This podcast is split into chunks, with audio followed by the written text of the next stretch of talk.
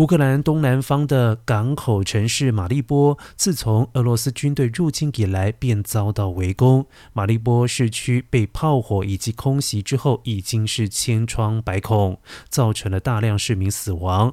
马利波市政顾问安德里申科表示，在长达三个月的战争当中，马利波有2.2万人丧生，但实际上的死亡数字可能还会更高。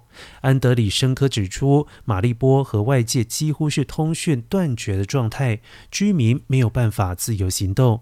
而在马利波市内，要做任何事情都要通行证。而在市区与对外道路之间，也都设有俄罗斯军队检查哨，让马利波市民难以逃离。